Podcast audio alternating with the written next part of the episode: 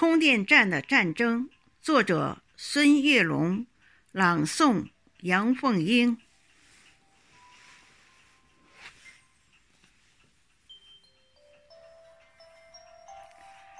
自从小区外面建立了充电站，这里的夜晚就是亮如油松。每天凌晨都会有充电人在走动，这里复制着白天菜市场的繁荣。每天夜晚，这里都是绿色的长龙，它们都是不同模样、不同的品种。几十台充电站的灯光轮换闪亮，午夜那摊贩的灯光也是种风情。打架的事情这里倒不经常发生，经济提升也促进了社会文明，但后半夜时候也经常看到有人对着电话。毫无遮拦，谩骂大声。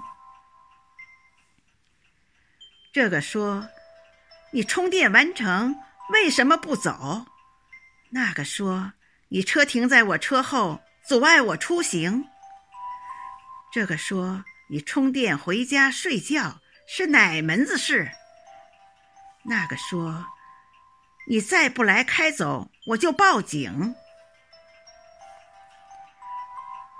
充电站红红火火的营业当红，但有的车真是一充就是整晚，浪费资源，导致很多车堵在路中，很多司机寒风中没电，等到天明，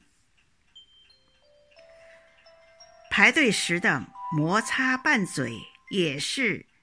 时有发生，疲惫的司机排队在车里休息，因为亏电也不敢开空调调温，有的干脆在车旁发牢骚，倾诉心情。